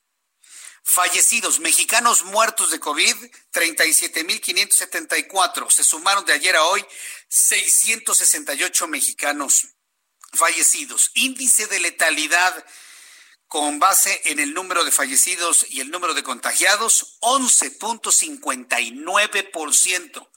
Ayer fue de 11.61, anteayer 11.66, el día anterior 11.66 y antes 11.66, la semana pasada 11.82, 11.87, 11.92, 11.9, 11.8.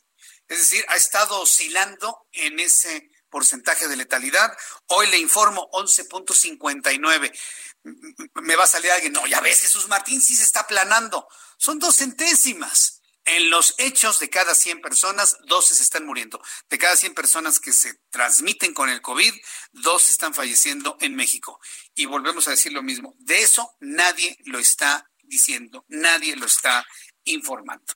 Bien, cuando el reloj marca las 7.32, 19 horas con 32 minutos hora del centro de la República Mexicana, me gusta, me, da mucho gusto saludar a través de la línea, telefónica al ingeniero Carlos Álvarez Flores, presidente de México Comunicación y Ambiente. Ingeniero, qué gusto saludarlo, bienvenido, buenas tardes. Muy buenas tardes, Jesús Martín, a ti y a todo tu ciber y radio auditorio. El lunes, este lunes 13 de julio, se celebró, no sé que estamos ocupados con los muertos, se celebró el Día Internacional del Sarcoma. A lo mejor esa palabra no nos no es muy conocida. El sarcoma es uno de los 150 tipos de cánceres que hay. Hay N cantidad de cánceres, pero este especialmente es el que ataca el sistema músculo-esquelético. Y esos son los sarcomas. Se dividen en los dos grandes grupos. Uno es el cáncer que da precisamente en el hueso. ¿Qué produce el cáncer de huesos? Es a lo que voy, al plomo. El primer contaminante que se aloja en huesos cuando entra al organismo es el plomo. También el níquel, el cadmio, o sea, metales. Pero el, el metal más estudiado desde el punto de vista toxicológico y sobre todo de los daños que nos genera es el plomo. Entonces, en su gran mayoría, este cáncer, estos sarcomas, de eh, esqueléticos, o sea, sobre los huesos, eh, se generan por ese plomo. El problema de este tipo de cánceres, bueno, otro dato, el 15% de los cánceres que padecen los niños, el 15% es este tipo de cáncer, los sarcomas. El otro, el de órganos blandos, es los tendones, la grasa, los músculos, los nervios, las paredes de los vasos sanguíneos. Todos esos son las partes blandas que también son afectadas. El problema es que no se detecta muy rápidamente este tipo de cáncer. Y cuando ya se detecta, pues ya está muy avanzado. Pero bueno, vamos al plomo, aprovechando para hablar del plomo. El 75% del uso del plomo en el mundo es en acumuladores de automóviles. Fíjate bien, acumuladores se llaman plomo ácido. Entonces, esos acumuladores pues siguen siendo los mismos, no los hemos renovado, no hemos cambiado esa tecnología porque es muy eficiente, porque genera la energía de manera muy eficiente. Esa, esa es una solución, si mal no recuerdo, eso es un tema de hace muchos años, 38% de concentración de ácido sulfúrico, porque yo vendí, yo distribuí ácido sulfúrico. Entonces recuerdo bien que esa solución al 68% es mucho, muy corrosiva y esa es la que tiene más actividad química y es la que ataca esas, las famosas celdas o, plaquetitas que hay en un acumulador. Son plaquetas, son las laminillas de plomo y en medio tiene esa solución ácida. Cuando se te baja la batería, sí, a ver, chequenle, el, chequenle el, agua, ¿no? ¿Te acuerdas que dicen, chequenle la batería? Bueno, pues esa es la solución de ácido sulfúrico. Ahora bien, el plomo afecta el sistema nervioso central en niños. Acuérdate, retraso mental, hiperactivismo, síndrome de déficit de atención, autismo y lo más, lo último, lo que ya nos dijeron hace 10, 15 años, que genera depresión y agresividad, las dos cosas. Niños con agresión y niños deprimidos. Entonces, este cáncer que no llevamos una contabilidad real en México, ese es un problema que tenemos, porque el sector salud nos reporta los tumores, tumores malignos, así dice. No, bueno, así no, no podemos identificar el número de muertos, pero nada más te voy a dar un dato. A nivel global, en el 18 se fueron 540 mil, que es más o menos la cifra ahorita por la que andamos a nivel global, ¿no? Ya un poquito arriba de COVID-19. Andamos en 500, no sé, 560, 580 Sí, vamos para 600 mil, sí, son bueno, como 80 mil. Ah, sí, por ahí. Pero nomás para que tengamos una referencia. Cada año, más o menos, ¿eh? cada año, el promedio de muertos por el plomo son 540 mil a nivel global. 540 mil. Entonces, mm. este plomo aquí está, no se ha ido. Eh, hay muchos usos. Tuberías de agua tienen todavía muchas soldaduras de plomo. El problema es que todavía no han tampoco cambiado la tecnología de las soldaduras. Para ese acero se usa normalmente soldaduras con plomo. También hay pinturas con plomo, acuérdate. Acuérdate que a pesar de que en el 93 tenemos una norma que dice que prohíbe el uso del plomo, o sea, el litargirio, así se llama, litargirio, que es el óxido de plomo, ese amarillo, rojo, naranja y los ocres se sacan del plomo, esos pigmentos. Entonces las pinturas amarillas, acuérdate del amarillo carretera, ¿sí te acuerdas del amarillo carretera? Sí, no? Bueno, bueno, pues hay juguetes ahorita que entran de, de China, vamos a hablar de los chinos, ¿verdad? porque esos no respetan el tema, están llegando juguetes para los bebés con pinturas con plomo y eso está muy mal. O sea, no tenemos control sobre eso. ¿Por qué? Bueno, porque las aduanas, acuérdate que son unos boquetes, así unos agujerotes, unos túneles, en donde entra todo. Los aceitan y pasa todo. Pilas con mercurio, pasan pinturas con plomo, pasan plaguicidas, o sea, bueno, pasa, como dice el, aduanero, lo que pase por el por el puente, jefe. Usted nomás póngale aquí 30 mil dólares por contenedor, lo que pase. ¿eh? Así de fácil. Entonces, esos son los agujeros que tenemos, por eso entra tanta, tantas mercancías que tienen sustancias que ya están prohibidas en México, pero desafortunadamente todavía en México, todavía en México, no hay un control real del plomo. Eso lo digo por la COFEPRIS, lo digo por la ausencia y la, la acción eh, decidida de la Semarnat, que tiene que hablar con COFEPRIS para que juntos estemos vigilando y controlando el tema del plomo. Ya para terminar, no lo sabe nadie en exclusiva. En México estamos indebidamente importando 250 mil toneladas cada año de acumuladores de esos acumuladores de autos de los norteamericanos. Nos los mandan para acá que para reciclarlos. Pero la realidad de las cosas para reciclarlos, fíjate, ¿eh? residuos, o, sea, peligrosos. Seguimos el patio de trasero de Seguimos siendo su chalán, exactamente, somos el patio trasero. Debería ser al revés, porque el convenio de Basilea, que es un convenio global del tráfico transfronterizo de materiales y residuos peligrosos, dice que un país avanzado, un país desarrollado, no le puede enviar a un país subdesarrollado sus residuos peligrosos. Debe ser al revés. El que no tenga la tecnología se lo manda a los países avanzados. Pero como los norteamericanos no han firmado ni ratificaron Basilea, tampoco ratificaron Estocolmo, porque ellos hacen pues lo que quieren, acuérdate, los norteamericanos hacen lo que quieren. Entonces nos dejan las externalidades, o sea, todos los impactos ambientales del plomo, del reciclaje de los acumuladores de plomo se queda aquí, haciéndonos daño a nosotros, a los mexicanos, al suelo, al agua y a la salud, generando el sarcoma. Por eso, imagínate qué tanto sarcoma habrá en el mundo que ahora hay un día internacional, que fue el lunes 13 de julio pasado, Día Internacional del Sarcoma. Ese es mi comentario. Pues... tengo las cinco mentiras de Greenpeace sobre el reciclaje, pero ya no me da tiempo. Cinco mentiras de Greenpeace sobre el reciclaje. La próxima semana le vamos a dar una por una, vamos a las cinco mentiras de Greenpeace. ¿Vale? Bueno, muy bien. No, ya, ya, ya, seguramente se les prendieron focos de alerta a los de Greenpeace, que ah, cómo les gusta escuchar este bueno, programa. Bueno. Ingeniero, muchas gracias por su comentario y nos escuchamos el próximo jueves. Con mucho gusto, muy buenas tardes. Hasta luego, buenas tardes. Es el ingeniero Carlos Álvarez Flores, presidente de México Comunicación y Ambiente, Día Internacional del Sarcoma, un cáncer que se produce en el hueso y en el músculo provocado por la acumulación de plomo. Y ya nos dijo todas las cosas que tienen plomo en nuestro país.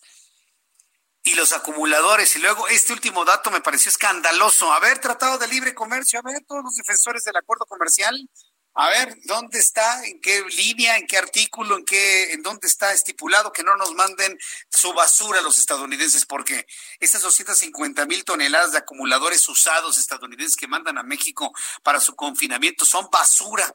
¿sí? Hubo alguien, un secretario de Estado en tiempos de Vicente Fox, que alguna vez fue secretario de Relaciones Exteriores, que tuvo la osadía de decir que México era el patio trasero de los Estados Unidos. Dos semanas después de sus declaraciones, moría en un accidente de, de automovilismo en la autopista México-Cuernavaca. Lo arrolló un camión y se murió. Alfonso Aguilar Sincer. ¿Se acuerda de Alfonso Aguilar Sincer? Fue secretario de Relaciones Exteriores en tiempos de Vicente Fox y precisamente en ese tiempo, como no había buenas relaciones con Estados Unidos, dijo no, México no puede seguir siendo el patio trasero de los Estados Unidos. Casualmente no hay nada que pueda ligar sus declaraciones con lo que le ocurrió dos semanas después. Casualmente se murió. Así es la vida, ¿no? De repente le llegó un accidente, dicen que su perro lo distrajo, que invadió el carril de, contrasentido y chocó de frente contra un camión de pasajeros. Eso que venía en una camioneta. Le estoy hablando de algo que ocurrió hace 20 años y que nadie se acuerda. Yo sí me acuerdo. Esas son las ventajas de tener ya tantos años compartiéndole la información, las noticias y demás. Bueno, a lo dicho por el ingeniero Carlos Álvarez Flores, 20 años después, México sigue siendo el patio trasero de Estados Unidos cuando descubrimos que nos envían sus acumuladores viejos. Entonces, si alguien en el gobierno federal escucha eso, se está escuchando esto, que a la luz del TLC, no es cierto, no es TLC, a la luz del TEMEC, le pregunten a Estados Unidos por qué nos tienen que enviar su basura, bajo qué principio, bajo qué criterio, bajo qué protocolo, porque nada más eso nos faltaba que además las ciudades, grandes ciudades mexicanas, que se niegan a avanzar en el tratamiento de la basura, en su termovalorización, y estamos enterrando la basura pagando millonadas de pesos a los particulares dueños de esos terrenos, además tengamos que enterrar la basura de los estadounidenses. Es el colmo. Por eso, esto que nos ha informado Carlos Álvarez Flores es más que importante. Y la próxima semana hablaremos de reciclaje y las grandes cinco mentiras del reciclaje, según nos ha dicho el ingeniero Carlos Álvarez Flores, Greenpeace. Son las 7.43, las 7.43 hora del centro de la República Mexicana. Ya le di los números de COVID-19 antes de despedirnos y en nuestra transmisión de YouTube habré de retomarlos en unos instantes más. Antes quiero informarle que ahora que sabemos que ya viene en camino Emilio Lozoya, ya despegó el avión de Canadá, viene volando en este momento. El avión de la Fiscalía General de la República viene con destino a México a una altitud de 33 mil pies y a una velocidad de 900 kilómetros por hora. Llegará hacia las dos, entre las 12 y la una de la madrugada a la Ciudad de México. Bueno, pues quiero decir que el exdirector de Petróleos Mexicanos, Emilio Lozoya, prófugo de la justicia desde mayo, salió del centro penitenciario de Madrid 4, ubicado en Navalcarnero. Esto fue toda la historia de ya casi la casi llegada de Mira Lozoya a nuestro país. Primero, durante estos cinco meses estuvo detenido y de Navalcarnero lo llevaron a Barajas para tomar el avión y traerlo a nuestro país. Emilio Lozoya abandonó la prisión alrededor de las 10 de la mañana a tiempo del centro de México en medio de un fuerte dispositivo de seguridad a cargo de la Guardia Civil y minutos más tarde en el aeropuerto de, de Barajas abordó el avión de la Fiscalía General de la República que lo trae en este momento de vuelta al territorio nacional. Tengo comunicación con Patricia Alvarado. Patricia Alvarado, nuestra corresponsal en Madrid, nos tiene todos los detalles de este itinerario que está a punto de llegar a su fin. Muy buenas tardes, Jesús. Emilio Lozoya Austin ya está volando a México un día después de lo esperado, dado lo minucioso del procedimiento. El avión Bombardier Challenger 605 despegó a las 17:57 hora local en Madrid, las 10:57 de la mañana en México. Desde el Ministerio del Interior me confirmaron que el proceso de extradición se cumplió con absoluta normalidad y que el operativo policial funcionó a la perfección. El exdirector de Pemex fue entregado en el aeropuerto Adolfo Suárez Barajas de Madrid al agregado para Europa de la Fiscalía General de la República Mexicana, Luis Alejandro Cervantes. Terminaron así cinco meses y cuatro días de papeleo judicial, petición de extradición y escritos que culminaron con la luz verde de la Audiencia Nacional de Madrid, que el pasado 6 de julio autorizó la entrega del exdirector de Pemex, que el 29 de junio pidió ser extraditado. Lozoya abandonó la prisión de Navalcarnero a 26 kilómetros de Madrid pasadas las 4 de la tarde, 9 de la mañana en México, en un furgón de la policía expresamente enviado a la cárcel para recogerlo y llevarlo al aeropuerto. Ahí se cumplimentaron los trámites migratorios, administrativos y sanitarios pertinentes. Fue imposible ver a Lozoya dado el dispositivo de seguridad. Jesús. Bien, Patricia Alvarado, gracias por la información desde Madrid. Bueno, pues eh, España terminó esta parte de la historia con Emilio Lozoya y ahora la historia ya está aquí. Llegará entre las 12, la una de la madrugada y por supuesto a través de los servicios informativos del Heraldo estaremos informando de la llegada y sobre todo dónde va a dormir, dónde va a descansar. vamos a estar muy atentos de cómo llega, si lo esposan, si no lo esposan, si lo tratan como un gran personaje y con muchas comodidades o si lo tratan como en España, ¿no? Como un indiciado, que incluso lo, lo, eh, lo le pongan las esposas para evitar alguna acción en favor de su fuga. Pero lo que sí le he comentado al principio y lo vuelvo a mencionar, sobre todo para que se lo digan a las autoridades mexicanas, Emilio Lozoya, una vez pisando suelo mexicano, corre un gravísimo peligro su vida. Tiene información supuestamente que puede comprometer a más de uno de la anterior administración. Entonces, la administración López Obradorista está obligada a cuidar, pero hasta el último centímetro cuadrado de la piel de Emilio Lozoya una vez llegando al territorio mexicano. No vaya. No queremos tragedias en México, no queremos hechos escandalosos, porque ni así, ni con un escándalo que ya sabe a cuál me refiero, ni con un escándalo así vamos a dejar de hablar del COVID ni de las muertes, ni de la hecatombe económica que ha generado esto en México, ni, ni con eso dejaríamos de hablar del COVID-19. Ya que estamos hablando de personajes mexicanos fugados y que pueden regresar a México, uno que se va a tardar muchos meses es sin duda alguna eh, César Duarte gobernador de Chihuahua. Hoy el gobernador constitucional de la entidad, Javier Corral, advirtió que se aplicará justicia contra César Duarte, además de afirmar que el exmandatario local conspiró con su familia, así como con allegados para fugarse con dinero del erario, ni más ni menos. ¿De dónde sacó la lana para fugarse? Del erario de, de, de Chihuahua. Javier Corral señaló que en el caso contra su antecesor se creó la Operación Justicia para Chihuahua, en la que se ejercitó acción penal contra 39 personas. Esto fue lo que dijo el gobernador de Chihuahua. Debo decir que ha habido un gran proceso a lo largo de estos cuatro años, casi cuatro años, lo que conocemos como la Operación Justicia para Chihuahua, que ha ejercido acción penal en contra de 39 personas. Hay más de 60 procesos penales abiertos, 16 sentencias condenatorias. Lo que también hay son muchas propiedades aseguradas que buscamos, por supuesto, regresen mediante la figura de la reparación del daño y por la vía de la extinción del dominio a los chihuahuenses, devolvérselas en servicios, en obras, en canchas deportivas, en parques, en escuelas, en clínicas. Y hemos eh, dicho que a cada una de esas obras habremos de colocarles una leyenda. Obra realizada con dinero recuperado de la operación Justicia para Chihuahua. Así lo va a hacer Javier Corral. Él es del Partido Acción Nacional, aunque luego tiene un discurso muy de morena, ¿no? Bueno, en su momento el PRD, pero es del PAN, ¿eh? No, no, no se me vaya a confundir que vaya a pensar de que es de algún otro partido político.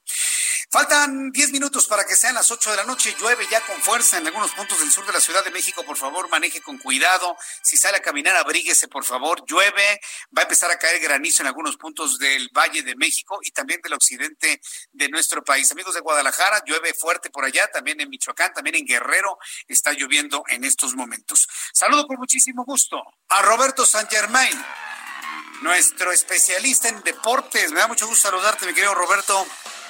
Bienvenido. ¿Cómo estás, mi querido, ¿Cómo estás, mi querido Jesús Martín? Buenas tardes y buenas tardes a la gente que te sintoniza. Y vamos a hablar de un mexicano que ha estado haciendo bien las cosas en la Fórmula 1 y es de Sergio Checo Pérez, porque como tú sabes, en estos últimos días se ha hablado muy fuerte de que podría salir de Racing Point. Porque se dice que el alemán Sebastian Vettel está en pláticas con el dueño, con el señor Stroll, y hay que recordar que el segundo piloto de esta escudería es el hijo del señor Stroll, es Lance, que es el compañero del buen Checo Pérez.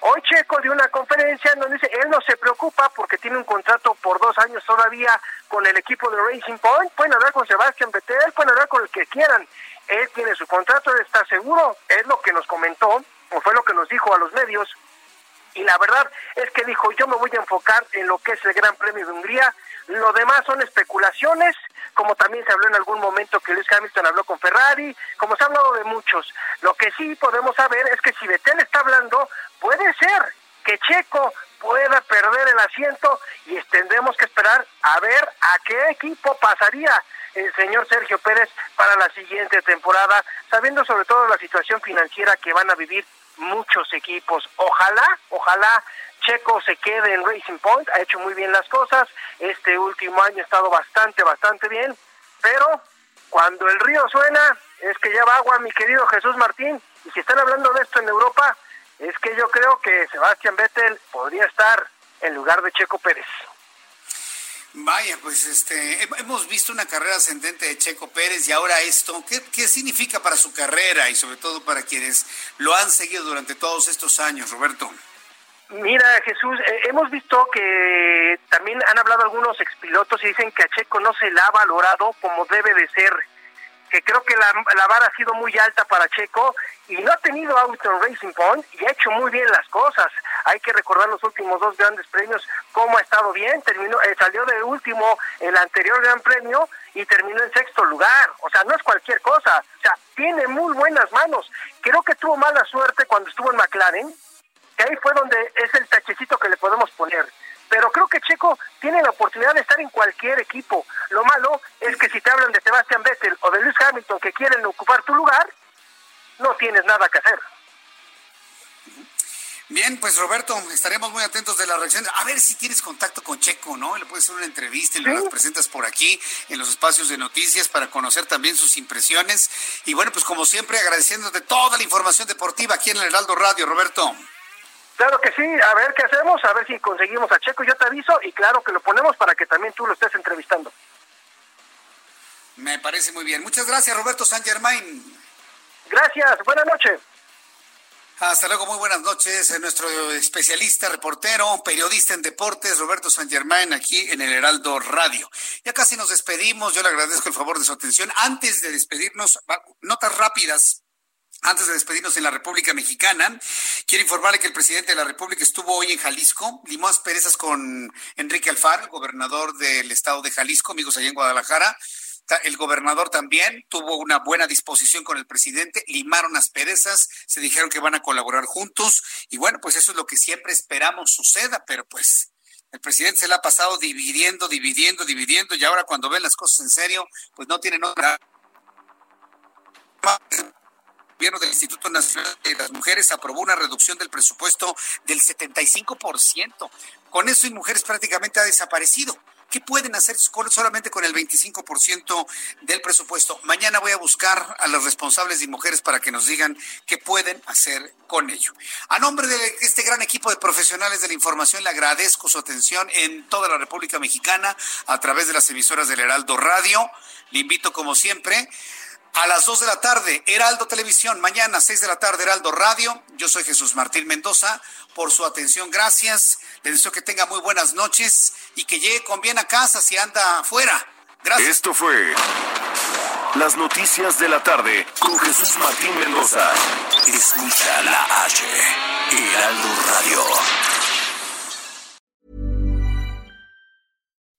When you make decisions for your company, you look for the no-brainers. If you have a lot of mailing to do, stamps.com is the ultimate no brainer. Use the stamps.com mobile app to mail everything you need to keep your business running with up to 89% off USPS and UPS. Make the same no brainer decision as over 1 million other businesses with stamps.com. Use code PROGRAM for a special offer. That's stamps.com code PROGRAM.